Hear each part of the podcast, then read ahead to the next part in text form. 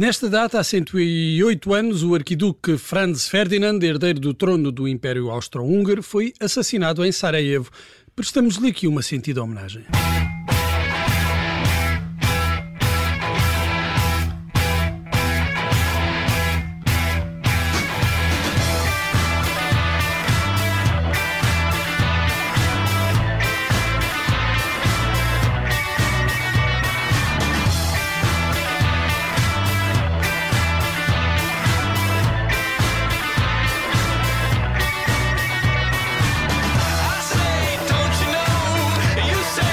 Franz Ferdinand, eu sei, um bocado previsível quando se fala no Arquiduque, ir buscar esta banda escocesa que fez furor na primeira década do século XXI e que, pronto, olha, esfumou-se, mais ou menos. E, e, não era só o nome da banda que se inspirava numa figura histórica. O tema que estávamos a ouvir, Take Me Out, segundo o vocalista Alex Capranos, foi composto após ter visto o filme Inimigo às Portas, que conta a história do cerco a Stalingrado e do sniper soviético que durante a batalha eliminou, por assim dizer, 225 inimigos. Chamava-se Vassili Zaitsev, este senhor de pontaria extraordinário. Imagino a ganhar peluches numa barraquinha da feira. Oh, oh. oh e, depois de... tudo.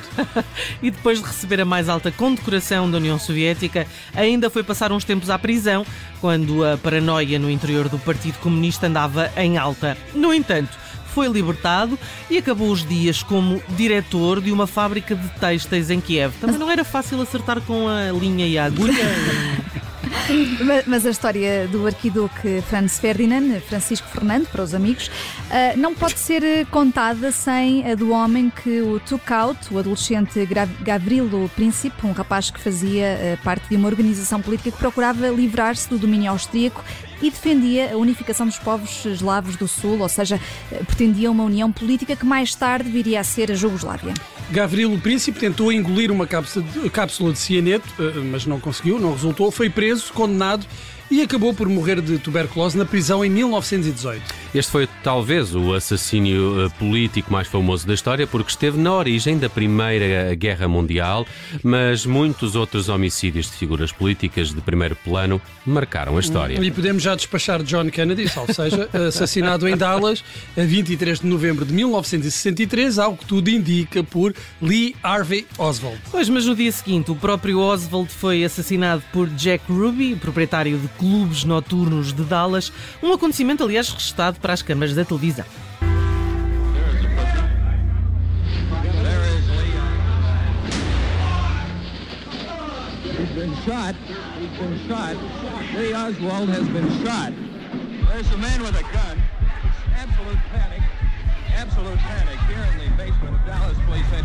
E pronto, aí começaram as teorias da conspiração, que ganharam ainda mais força quando em 1964 se começaram a estabelecer paralelos entre o homicídio de Kennedy e o homicídio do presidente Abraham Lincoln, quase 100 anos antes a 14 de abril de 1865. E a lista de coincidências é notável. Se não vejamos, Lincoln e Kennedy foram eleitos para o Congresso nos anos de 46, um uh, em 1846 e outro em 1946, portanto com um século de diferença, e ambos chegaram à presidência.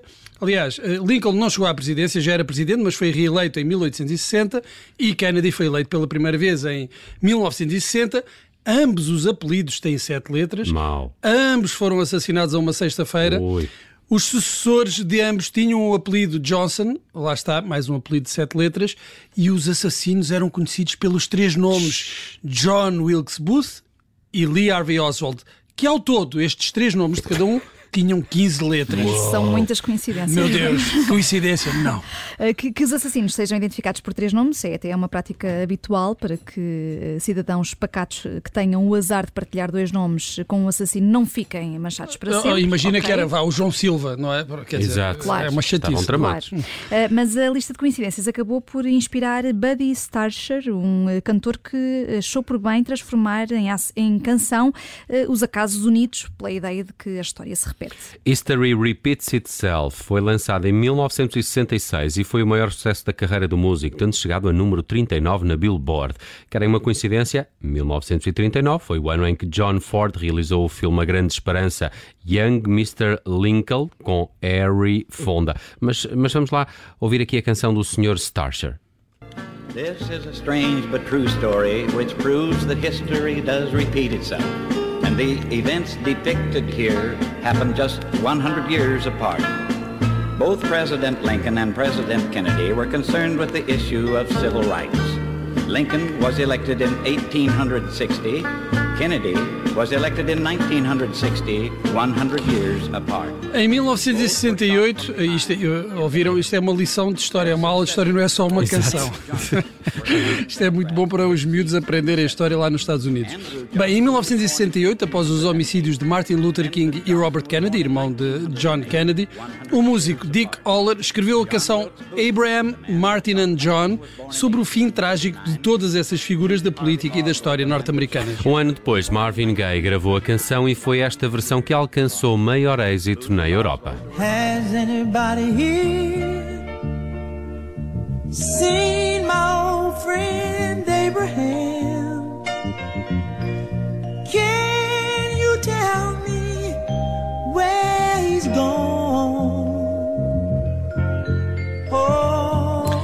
Mas o assassínio político por excelência, aquele que continua a fascinar artistas depois de tantos séculos, é o do imperador Júlio César, claro, assassinado nos idos de março pelos senadores e traído pelo próprio filho. Brutos. Brutos. No cinema e na televisão foram Brutos. muitos os atores Até que... tu, Brutos. Até tu, Brutos. Brutos. Foram, muitos os atores que interpretaram o papel do imperador, apunhalado pelas costas, com destaque para Claude Rains, uh, Claude Rains, uh, também Louis Callahan e Rex Harrison. Este que desempenhou o papel no grande desastre que foi Cleópatra, o filme com Elizabeth Taylor e Richard Burton nos papéis de Cleópatra e Marco António. Foi um dos 11 filmes em que este célebre casal, que casou duas vezes, uh, contracenou. O meu preferido talvez seja Quem Tem Medo de Virginia Woolf, baseado na peça de Edward Albee e realizado pelo então estreante Mike Nichols.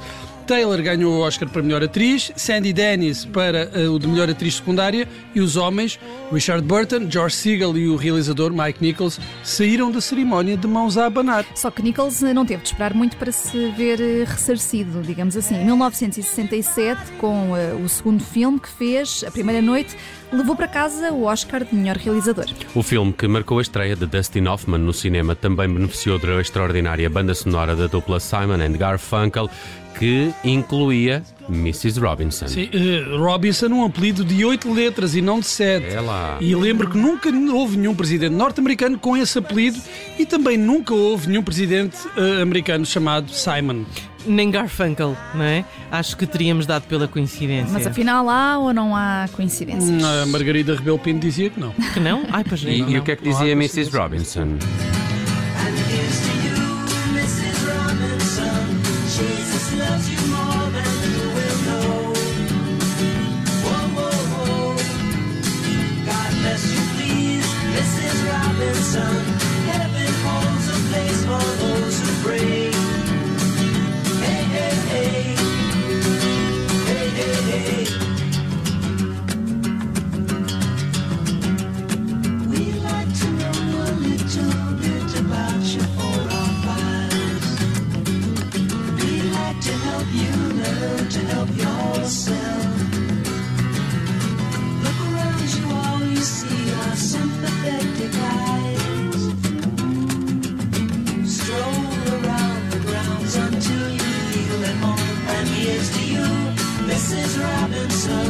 Jesus loves you more than you will know.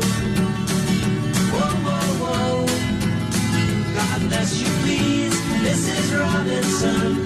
Heaven holds a place for those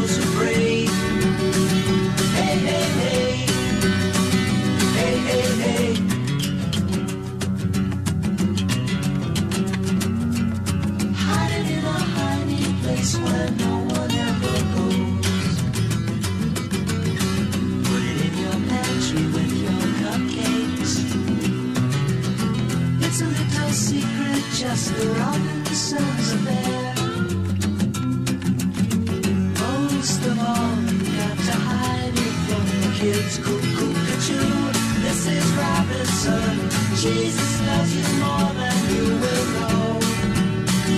Whoa, whoa, whoa. God bless you, please, Mrs. Robinson. Heaven holds a place